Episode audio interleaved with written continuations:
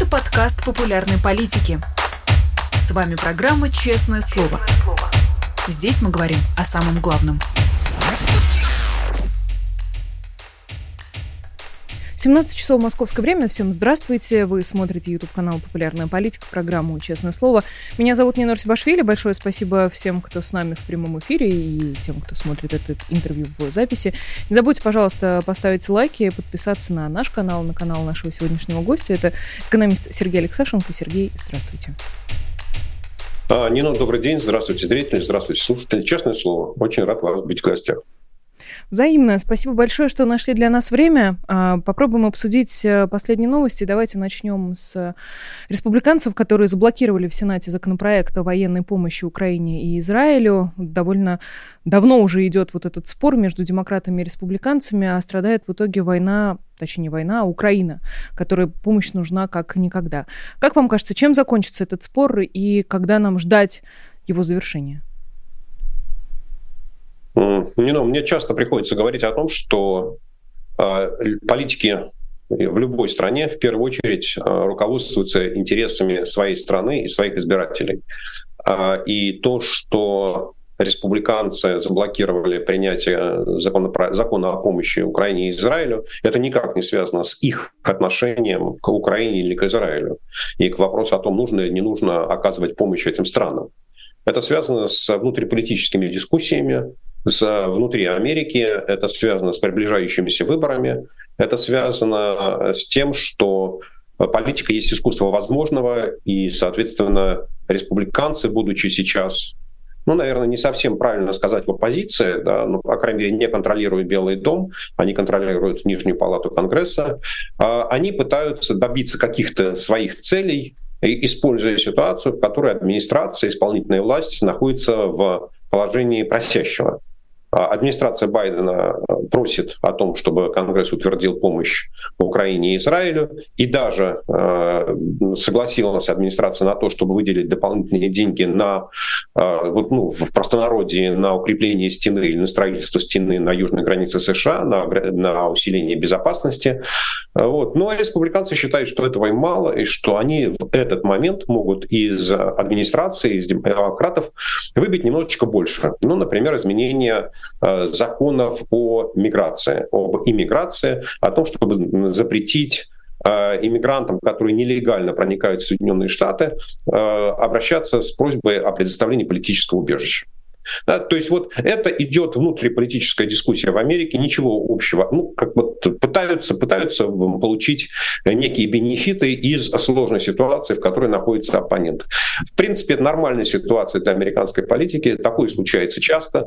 Такое мы видели и в дискуссиях по поводу дебатов, э, по поводу, извините, бюджетного шатдауна, закрытия бюджета, да, и, собственно, в тот момент жертвой вот этого, этих разборок, внутриполитических дискуссий стал спикер Палаты представителей э, Маккартни, который, в общем, заявил о том, что после этого он не видит смысла продолжать работу в Конгрессе и уходит э, в конце этого месяца, досрочно уходит из Палаты представителей. Вот. В данном случае на повестке дня на кону стоит, что называется, помощь Украине и Израилю. Ну, мне хочется верить в то, что до конца следующей недели до того момента, когда Конгресс уйдет на рождественские каникулы, а, политики смогут э, прийти к какому-то компромиссу. Да, потому что я думаю, что в глубине а, и демократы, и республиканцы понимают, что это слишком, важная, слишком важный закон, потому что он говорит о том, насколько США готовы выполнять свои обязательства, неважно, формальные, как в случае Израиля, или неформальные, как в случае Украины, об оказании военной помощи в ситуации, стране, в которой попала в такую чрезвычайную ситуацию. Поэтому мой прогноз, ну, я бы сказал так, что 75 на 25, 3 э, к 1, что до конца следующей недели этот закон пройдет э, через Конгресс, через Сенат, ну, через Конгресс, через Палату представителей, через Сенат и пойдет идет на подпись к президенту. А если нет? Ну, знаете, как это старый анекдот. Если я погибну в бою, то считайте меня коммунистом. А если нет? Ну, если нет, то нет. Вот, ну, значит, тогда Украина будет в исключительно тяжелой ситуации, и как финансовой, потому что значительная часть украинского бюджета финансируется за счет внешней помощи. Ну, правда, здесь э, не Америка, а Евросоюз играет э, первую скрипку. Ну, и, собственно, Евросоюз тоже не выполняет своих обещаний по предоставлению денег. Ну и, соответственно, украинская армия, вооруженные силы Украины будут в исключительно тяжелой ситуации, потому что у них не будет многих видов вооружений, у них не будет снарядов, их э, возможности будут ограничены. Насколько это серьезно, ну, мы можем только догадываться. Пока республиканцы и демократы спорят, что Путин? Как вы анализируете последние события, с ним связанные? Э, ну, смотрите, давайте, наверное, начнем с войны, а потом перейдем уже, давайте. что называется, к внутренним событиям, ну, или там, к невоенным событиям. А, мне кажется, что если говорить о войне, э, то Путин должен чувствовать себя хорошо, а, в том плане, что где-то год назад Э, наверное, это все-таки случилось в середине э, прошлого года, в середине 2022 года, когда было принято решение, э, когда он принял решение о резком увеличении военных расходов, расходов на закупку вооружений, боеприпасов для целей войны, он принял решение о переходе к такому стратегической войне, к долгосрочной войне, к войне на истощение, войне на проверку, у кого ресурсов больше. Да, конечно, после этого случилось Харьковское наступление вооруженных сил Украины, да, после этого отдали назад Херсон, фронт. Но, в принципе, вот уже практически на протяжении целого года линия фронта почти не меняется. А, ну и если говорить шахматным языком, то некоторая инициатива находится в руках российской армии. Да, то есть была попытка наступления или контрнаступления вооруженных сил Украины. Выяснилось, что э, не, не готовы с точки зрения необходимых вооружений, необходимой э, там, контроля за небом. А, и, в общем, э, контрнаступление вооруженных сил Украины оказалось очень-очень ограниченным по своим успехам. Да, и, собственно, нельзя сказать, нельзя сказать, что успехи российской армии с точки зрения территориальной экспансии, да, с точки зрения захвата новых территорий, они какие-то выдающиеся, но, тем не менее, мы видим, что и под Купинском, и под Авдеевкой российская армия продолжает давить, да, то есть вот инициатива находится в ее руках. Соответственно, э, глазами Путина его решение перехода к войне на истощение, к войне на проверку, у кого ресурсов больше, оказалось правильным. Да? То есть точно совершенно Россия не проигрывает в этой войне. Выигрывает она или не выигрывает, сказать сложно. Ну, это, знаете, как стакан наполовину пуст или наполовину полон. Но если смотреть на ситуацию глазами Путина, то его ну, так, то, что мы как при, приписываем ему, его прогноз на то, что чем дальше э, чем дольше идет война, тем больше будут разногласия в стане западных союзников Украины, тем больше шансов на то, что помощь Украине остановится, прекратится, сократится. Ну, в общем, похоже, что вот эти прогнозы э, так, начинают потихонечку, потихонечку материализовываться. Поэтому Путин абсолютно уверен, что у него есть и человеческие, и финансовые, и материальные ресурсы для продолжения войны. И, в принципе, ничего на фронте ему, ничто на фронте ему не угрожает. Единственное, что ему угрожает, это недовольство населения, которое может проявиться а, в неожиданной форме и в самый неожиданный момент. И, собственно говоря, в этом отношении я обращаю внимание на последний опрос Левада-центра, появившийся там, пару дней назад, опубликованный, где респондентов спрашивали, какой бы вопрос вы хотели задать Владимиру Путину. И там с подавляющим преимуществом на первом месте вопрос о том, ну, грубо говоря, когда кончится война. Когда, Сергей, когда... простите, я бы, я бы здесь прямо и уточнила, потому что, конечно, подавляющем большинстве это действительно так, но если смотреть на цифры, то этот вариант ответа выбрали 21% респондентов, 20%, то есть вот буквально на 1% пункт отличается от тех, кто не знает и затрудняется, ну и дальше уже такая разбивка идет э, на очень маленькие проценты. То есть 21% в результате данного опроса все-таки существенная цифра, по вашему мнению? Каждый пятый. Э, не, ну, это очень, это очень большая цифра, потому что вопрос, вопрос был открытый, то есть респонденты сами должны были назвать ответ, сами должны были задать вопрос, э, и не было никаких подсказок. А если мы посмотрим на похожие, но немножечко по-другому сформулированные опросы того же Левада-центра о том, какие проблемы вас волнуют больше всего, да, который задается регулярно, чуть ли не каждый месяц, я могу ошибаться, но, в общем, достаточно регулярно задается россиянам, то практически всю историю наблюдений вопрос о росте цен, о низком уровне дохода занимает первое место. Да, то есть вот эта ситуация перевернулась, потому что вопрос не в том, какие проблемы вас волнуют, а о чем бы вы хотели спросить Путина. Да, и понятно, что вот, то есть 20%, которые говорят, вообще мы не знаем, что ответить, ну, это люди, которых вообще не интересует, что происходит за пределами их деревни, села, города и так далее. Вот поэтому, когда у вас есть вопрос, на который, который называют вот добро, что называется, сами придумывают 21%, а следующий там порядка 10%, то это, с моей точки зрения, это очень важный результат. Вот. Но это мы сейчас говорим о, о Путине, о том, что с ним происходит. И вот это вот э, давление, это, оно потенциально висит в воздухе.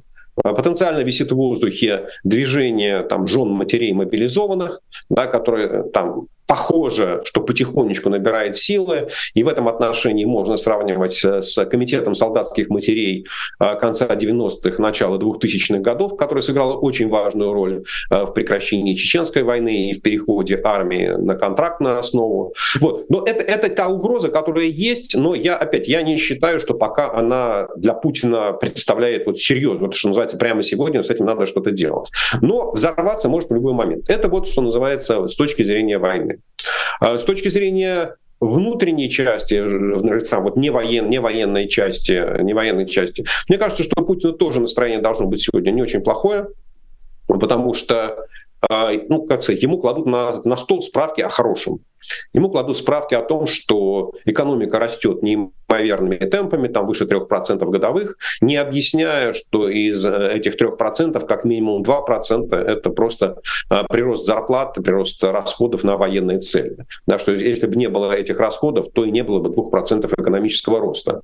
Что за там, меньше, чем за два года войны там, за 6 кварталов, по которым имеется сводка Росстата, э, и там, за, за оценку до конца года, Россия потеряла 10% э, экономического роста, недополучила. Да? То есть об этом Путину не говорят, ему говорят, что Владимир Владимирович, все в порядке, экономика 3% плюс, промышленность растет, все замечательно, мы выстояли, санкции не работают. Да? Вот поэтому он смотрит э, Понятно, что там постоянно углубляться в детали у него нет желания, а, про инфляцию, вот самая серьезная проблема, и, собственно говоря, результат его вот, скажем, внутренний экономический эффект а, и санкций, и войны, это то, что инфляция растет, инфляция растет быстро, но пока его тоже успокаивают, что Владимир Владимирович, не беспокойтесь, там, ну да, конечно, так получается, что к 17 марта инфляция выйдет, видимо, на пик, да, и это будет такой неприятный сюрприз для российского населения, но потом уж обязательно мы эту инфляцию подавим, и к концу года она снова станет 4%. Вот, поэтому сказать, что у него есть какие-то основания для тревоги, для опасения, на сегодня нет. Поэтому э, я бы, сказать, подводя черту, да, глядя на моя оценка состояния Владимира Путина, он должен встречать Новый год, ну, в общем, в таком достаточно спокойном состоянии. То есть не могу могу сказать, что он должен из-за чего-то сильно нервничать сегодня. А как насчет 17 э, марта 2024 года? Ну, мне кажется, что проблема 17 марта 2024 года для него не стоит. Э, по крайней мере, на сегодня э, нет никаких сомнений, что в списке кандидатов будут только те люди, которых он лично акцептует. Да, что если он согласится с тем, чтобы Явлинский был в списке, то в списке будет Явлинский. Если он согласится с тем, что в списке был Надеждин, то в списке будет Надеждин. Если он не захочет этого, то не будет ни того, ни другого. Не захочет он, чтобы в списке был Зюганов, ну, значит, там не будет Зюганова. И наоборот. Вот. И, соответственно, дальше там у него, безусловно, он надеется на то, что э, Центр избирком посчитает все очень правильно, но, в смысле, на уровне э, территориальных избирательных комиссий результаты будут подведены соответствующим образом, и он получит мандат доверия.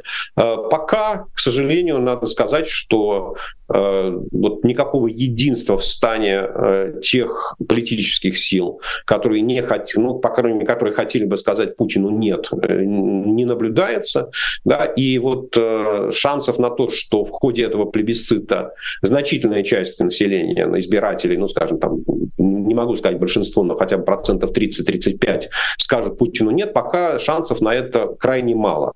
Да, соответственно, почему его должно волновать 17 марта?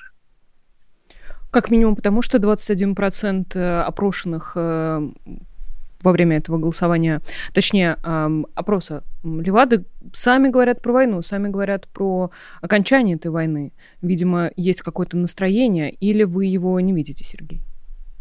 Э, я вижу просто настроение людей. Я же, я же сразу сказал, да, когда вот про первый, первый вопрос на эту тему говорил, что это, это угроза, угроза из, изменения поведения российского избирателя в связи с событиями на фронте может э, материализоваться в какой-то социальный всплеск или политический всплеск. Но мне кажется, что для этого нужен серьезный триггер.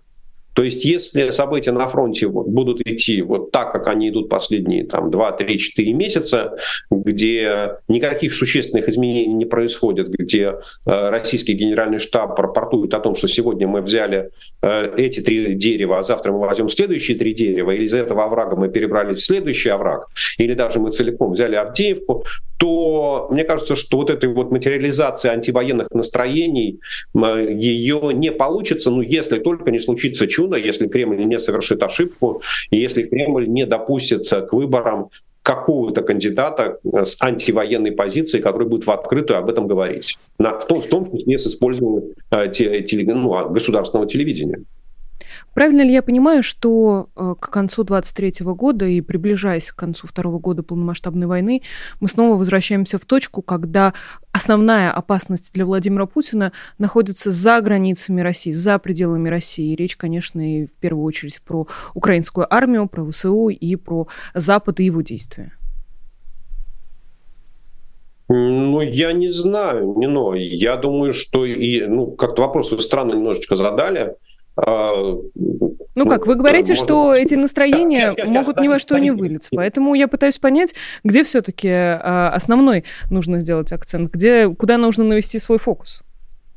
Ну, подождите, а почему вы считаете, там, я, например, считаю, что до начала э, войны, до 24 февраля 2022 года Владимиру Путину ничего не угрожало.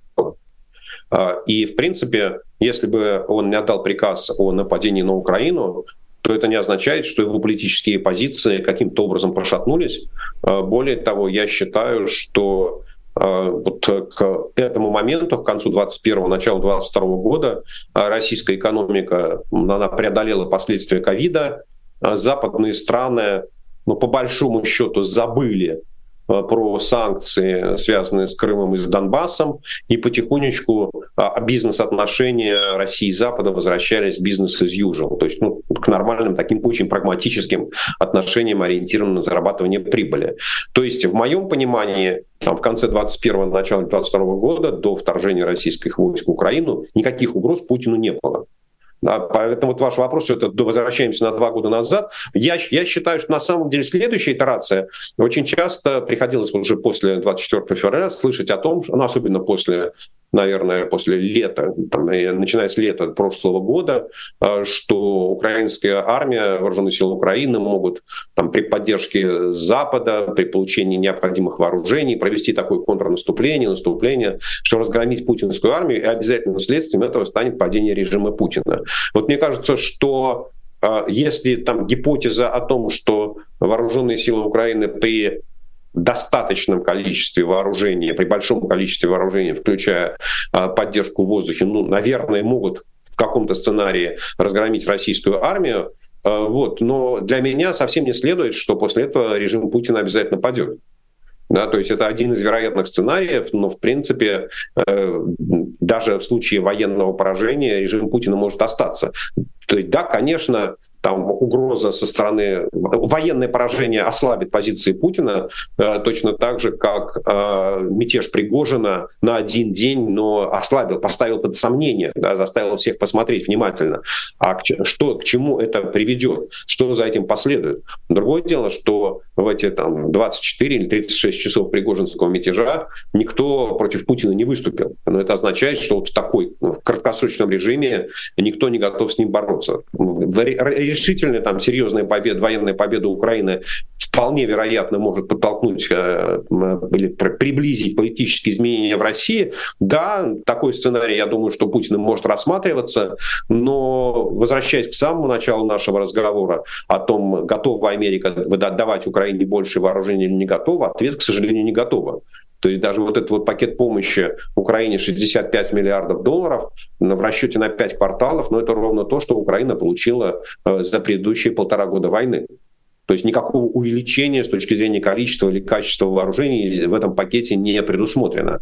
А, поэтому, да, наверное, угроза такая может существовать, но на месте Путина и его стратегов я бы ее серьезно не оценивал сегодня. Тогда давайте э, все-таки вернемся к истории с выборами, тем более команда Алексея Навального сегодня представила стратегию к 17 марта 2024 года. Наверняка вы уже ознакомились. Что скажете? Не, но, к сожалению, я не успел. Я только э, коротко прочитал э, пост Алексея Навального, и, собственно, насколько я понимаю, позиция состоит проголосуй за любого кандидата, кроме Путина. Да? Соответственно, мне э, э, эта позиция нравится, как, э, скажем так, как рекомендация к поведению.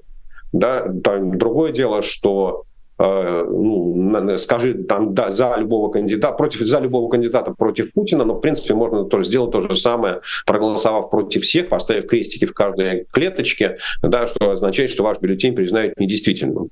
То есть, но а мне кажется, что э, до 17 марта Проблема же не в том, что сделать, проблема не только в том, что сделать 17 марта, проблема состоит в том, что делать до 17 марта. Да, и мне кажется, что э, вот если о том, какая позиция правильная там, в точке 17 марта, там, я поддерживаю э, вот это предложение Алексея Навального, и, собственно, я об этом говорил уже там, пару месяцев назад, что это единственная альтернатива, которая реально, реально альтер... реальная возможность, которая у нас есть, потому что это плебисцит. Либо на 17 марта избиратели говорят Путину «да», либо избиратели говорят Путину «нет». В какой форме они говорят Путину нет, это не очень важно. Вот. Но мне кажется, что главная задача, главная проблема, что делать до 17 марта. Да, в чем может состоять а, не, но агитировать и выступать можно по-разному. Да, можно, как, как это, знаете, есть известная басня э, Ивана Крылова, называется «Квартет». А вы, друзья, как не садитесь, все, музыканты не годитесь. Вот если... кого же вы намекаете, российский... Сергей? А я, не, я намекаю, что пока, пока действия значительной части э, российской оппозиции, они напоминают действия квартета. Вот. И, э, к сожалению, к сожалению, это оказывает э, свой эффект на избирателя, не на его позицию. Я бы хотел, я бы хотел, чтобы участники квартета, они ну, как-то хотя бы договаривались о том, какое музыкальное произведение они исполняют и как долго они готовы это делать. И договариваются о том, кто что делает, у кого что лучше получается. Я считаю, что слишком важный эпизод 17 марта, чтобы упустить эту возможность и делать вид, что каждый э, решает эту задачу самостоятельно. Так не получится. Эту задачу можно решить только вместе. И мы как будто бы возвращаемся с вами к вопросу об объединении оппозиции, но давайте сделаем так. А, если не нашим... Не Можно, да, можно, можно да конечно, конечно. Можно перейти. Смотрите, право. вот э, фраза объединение оппозиции, она очень двусмысленная. Никто так. не предлагает объедин... оппозиции объединиться в одну организацию. Об этом речи не идет. Более того, я считаю, что это неправильно.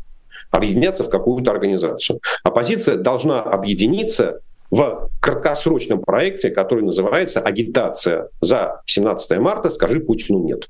Это абсолютно технологический проект, где стороны, имея, где участники этой коалиции, каждый имея свои ресурсы и свои возможности, договариваются о совместных действиях.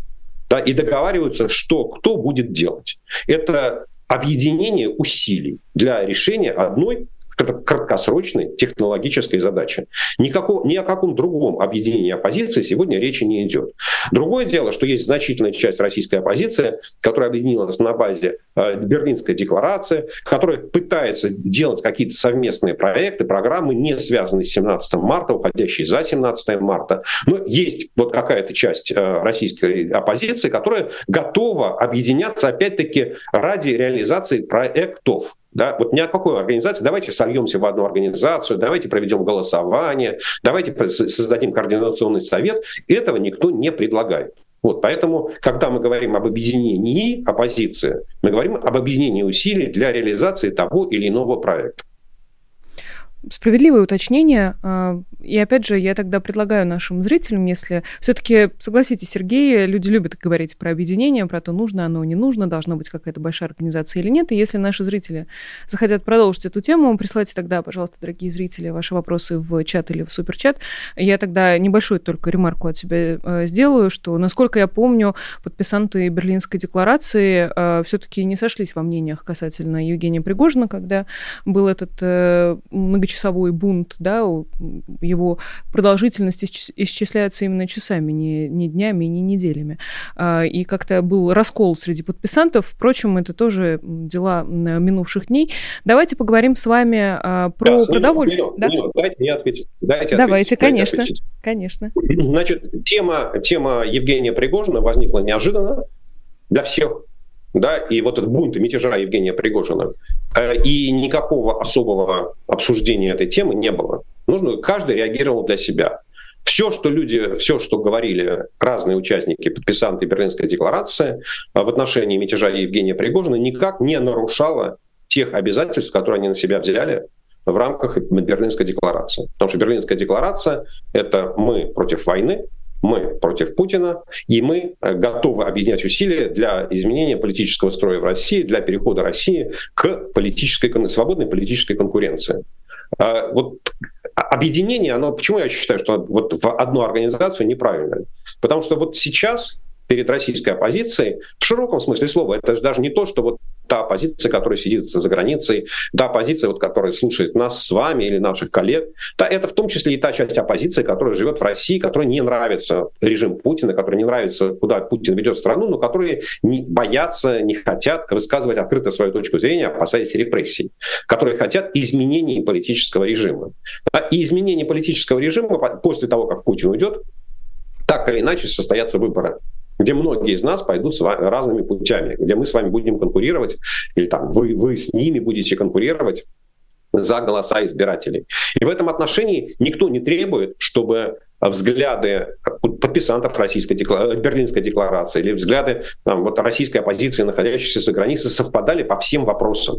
Ну, например, бессмысленно сегодня обсуждать а какая экономическая политика должна быть или какие налоговые ставки должны быть после того, как режим Путина исчезнет. Ну, бессмысленно. Мы можем сколько угодно времени тратить на эту дискуссию, обсуждая, нужен, нужен ли специальный налог на доходы от несправедливой приватизации, или можно обойтись без него, но он к жизни, к сегодняшней не имеет никакого отношения. Это вопрос политического будущего после того, как будут выборы.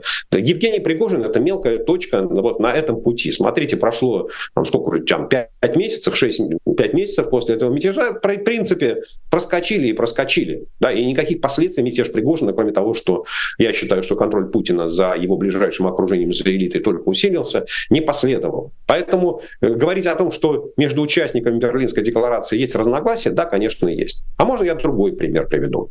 Вот, например, в начале декабря, мы уже в декабре, там через неделю, э, в Париже состоится заседание бюро, бюро парламентской ассамблеи Совета Европы, куда приглашаются представители российских демократических сил для обсуждения возможного взаимодействия, возможных совместных проектов между Парламентской ассамблеей Совета Европы и российскими демократическими силами. Вот как вы считаете, э, это проект, где каждого участника приглашают или каждую политическую организацию приглашают как самостоятельную. Здесь можно вести речь о том, что мы объединяемся ради какого-то проекта? Да, можно. Как вы думаете, какая политическая организация отказалась от участия в этом проекте? Вот о чем идет речь. Да? Речь идет о том, что есть конкретные проекты, где можно обсуждать будущее, где можно обсуждать, как выстраивать отношения с, с Европой в будущем, как Россия после Путина может вернуться в Европу, что она для этого должна сделать. И это тема, которая, в которой есть много участников. Да, и это тема, которой заинтересованы и те, кто в России, и те, кто вне России. Поэтому это объединение. А кто что думает по поводу Пригожина, ну давайте мы еще сейчас устроим дебаты, кто что думает по поводу Шойгу да, или по поводу э, генерала Суровикина. Это совсем не является темой для обсуждения. Это, это отвлечение внимания. Ну как, вопрос принципов же, Сергей. Очень же важно, какие принципы, на каких ценностях э, стоят те, кто подписывает те или иные декларации или выступает с теми или иными заявлениями. Поддерживают ли эти люди принципы демократии и э, эм, все то, что мы с вами считаем таким ценным, важным и даже необходимым, необходимой базой для любого государственного института. В этом же вопрос, а не в том, э, согласны нет, ли все с э, нет, одной и той нет, же позицией или нет. А в чем? Нет, нет, вопрос состоит в том, что нашей общей целью является смена политического режима в России и переход России к политической конкуренции. А здесь мы можем объединяться и с коммунистами, и с националистами, с которыми мы не разделяем никаких других принципов, в том числе и моральных, этических, культурных. Но тем не менее, если коммунисты и националисты выступают за политическую конкуренцию в России, за честные и справедливые выборы, то мы можем быть союзниками в этом вопросе. И от нас никто не требует, да, чтобы мы все были одинакового роста, одинакового веса, блондины или брюнеты.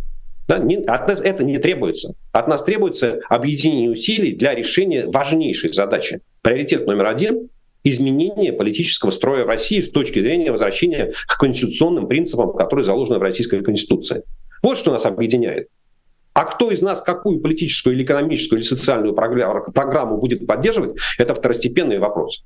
Давайте мы сначала перейдем к тому, к той ситуации, когда Россия сможет столкнуться с, со свободными выборами. И тогда мы будем говорить, что нас объединяет, а что нас разъединяет. И тогда мы будем спорить об этических принципах, нравственных принципах. Мы будем спорить о налоге на несправедливые доходы от приватизации и еще по тысяче разных проблем. Но сегодня эти вопросы не имеют ни малейшего значения. Сегодня важно только одно – мы поддерживаем режим Путина или не поддерживаем режим Путина? Мы готовы объединить усилия в агитационной кампании до 17 марта или не готовы? Или мы считаем, что мы как Варловский квартет можем самостоятельно каждый исполнять свою э, роль, свою партию? Ну, вот, вот и все. Вот и все. Да, принципы разные, ценности разные, история разная, происхождение социальное, возраст. У нас много чего разного, жизненная история у нас разная. Если у нас есть желание поспорить и найти принципы, почему мы не можем между собой согласиться или договориться, да ради бога. Каждый, каждый из нас готов выкатить список на 8 листов. Почему мы не сможем объединить наши усилия в решении хоть одной конкретной задачи? Одной задачи. Объединить усилия в агитационной кампании «Скажи Путину нет». А почему не получается, как вам кажется? Почему не едет? Не, ну, потому, не, ну, потому что некоторым, некоторым, потому что некоторым важнее разъединиться. Да, это, опять, это не является неким уникальным эм, как сказать, уникальным в политической истории. А я здесь, как так случайно получилось, да, что мне на глаза попалась книжка э, Александра Солженицына, которая называется «Ленин в Цюрихе», написанная в 1975 году. Замечательное чтение, легко читается. И если вы прочитаете Ленин в 1916 году, да, и вот эта книжка написана а, как бы а, от имени Ленина, то его мысли, которые в его голове. И вы поймете, прочитав это, вы поймете, что все то же самое, что человек бился до самого... Вот, вот он всю свою жизнь, всю свою политическую карьеру до там, февральской революции положил на то, чтобы разъединяться со всеми по малейшему поводу.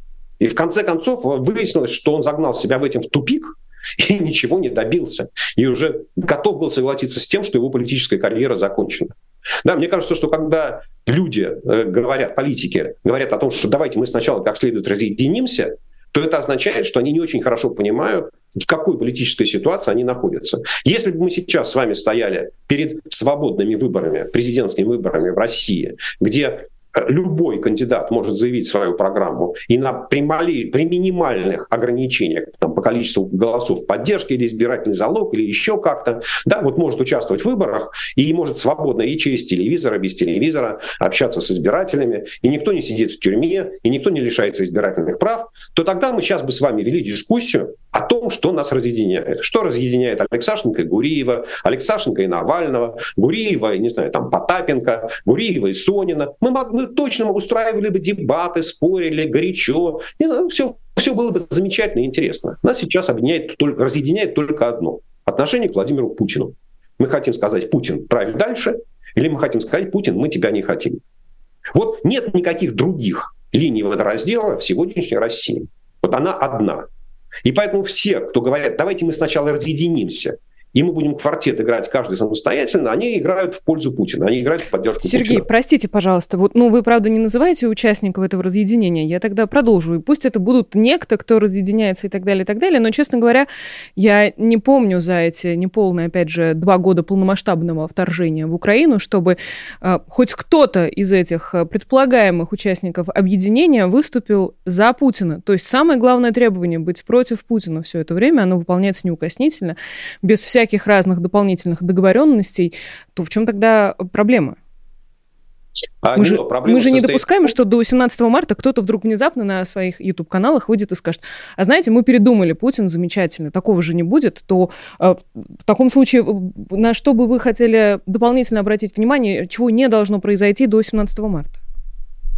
Ну, не но. На самом деле, если мы посмотрим на совсем назад, и опять не называя имен, мы видим одного политического персонажа, который в последний месяц резко изменил свою политическую ориентацию. Да, и занимая там 2, 3, 4, 6 месяцев назад одну точку зрения, сейчас он занимает другую точку зрения. Вот, поэтому люди меняют свои взгляды. А для того, чтобы квартет сыграл успешно, мало того, чтобы они все знали музыкальное произведение, которое они играют, да, и чтобы они согласились о том, какое произведение они играют. Еще неплохо было бы, чтобы они как-то вот ритм соблюдали, да, очередность там, кто, что одновременно начинаем и так далее. Да, вот э, я не говорю о том, что кто-то из там, того круга политиков, о котором, котором мы все имеем в виду с вами, э, что кто-то из них будет выступать за Путина. Нет. Но мы хотим, чтобы квартет сыграл красиво. Мы хотим, чтобы у квартета получилось правильно. Мы хотим, чтобы наша футбольная команда играла, была не просто собрана из звезд, но при этом не знала, кто что делает на поле. И каждый бегал и там, занимался тем, чему ему хочется и нравится. Он хорошо делает. Кто-то хорошо бегает, кто-то хорошо дриблингует, кто-то хорошо бьет по мячу, кто-то там прекрасно играет в защите. Но если команда не выстроена в одну тактику, если у нее нет одной линии поведения, если они не договариваются, как они играют командно, да, то и команда, скорее всего, проиграет. То же самое и с квартетом.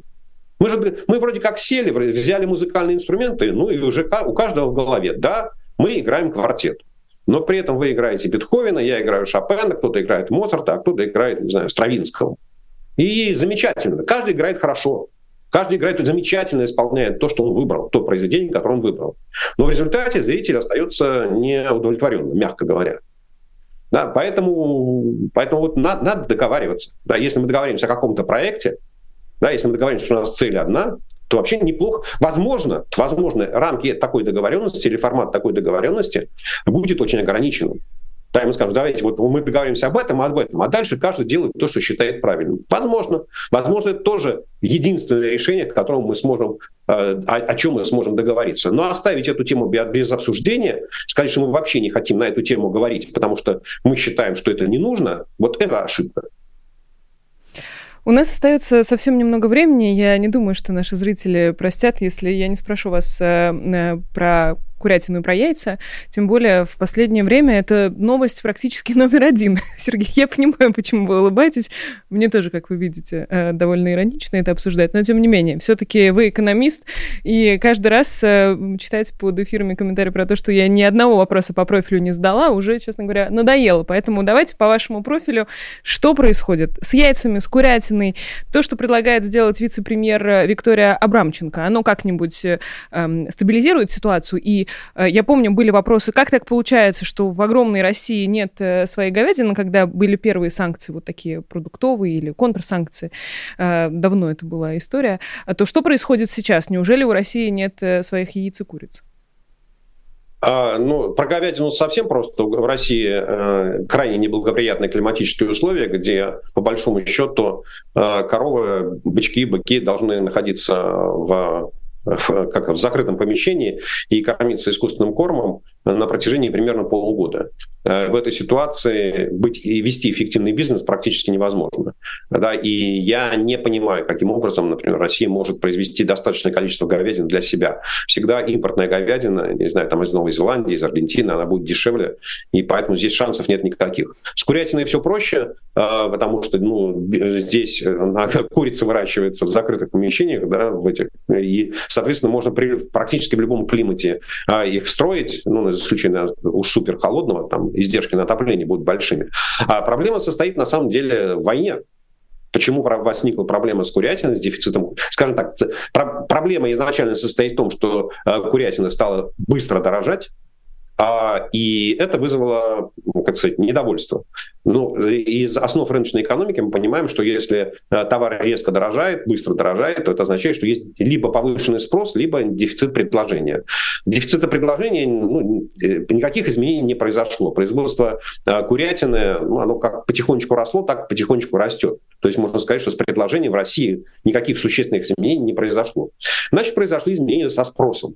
А они произошли потому, что а, Путин, начав войну, начал огромные выплаты которые стали доставаться самым бедным слоям российского населения людям из дальних районов, из областей с низкими доходами, они стали получать огромные по их уровню жизни деньги, ну, там вот эти 200-220 тысяч рублей э, ежемесячного удовольствия э, тому, кто воюет и убивает в Украине, это там в 4, в 5, порой в 6 раз превышает зарплату э, в российских регионах. Да, соответственно, у людей повышается уровень жизни, они хотят жить лучше и хотят покупать, питаться более качественно. Курятина – это самый дешевый белок. Это самый дешевый белок животного происхождения, который только существует. Поэтому люди начинают его покупать. Колбаса – это та же самая курятина, да, это тот же самый белок. И вот спрос на дешевые белки растительного происхождения, животного происхождения начинает расти.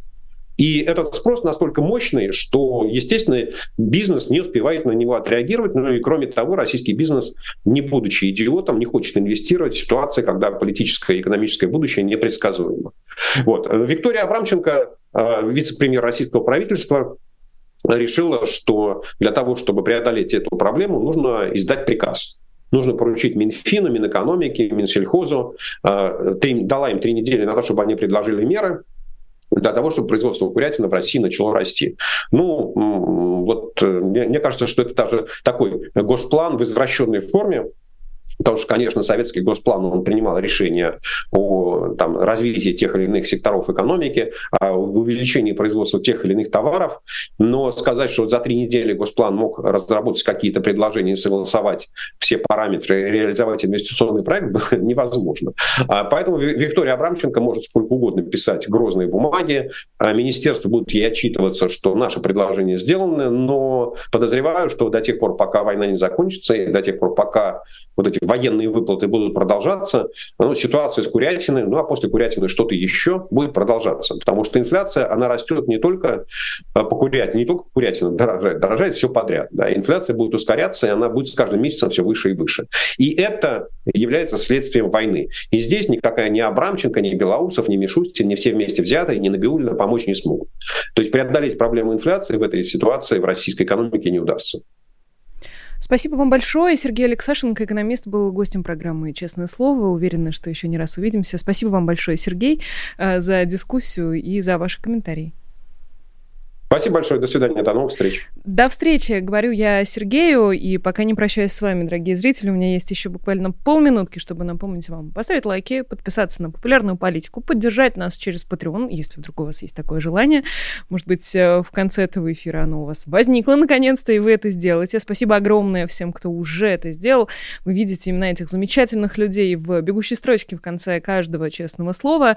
Меня зовут Нинор Сибашвили. Завтра пятница, это значит будет традиционное пятничное честное слово с писателем, литератором и журналистом Дмитрием Быковым. Поэтому не говорите, что я вам не напоминала. Приходите обязательно. До скорой встречи. Всего доброго и пока. Вы слушали подкаст «Популярные политики». Мы выходим на Apple Podcast, Google Podcast, Spotify и SoundCloud. А еще подписывайтесь на наш канал в YouTube.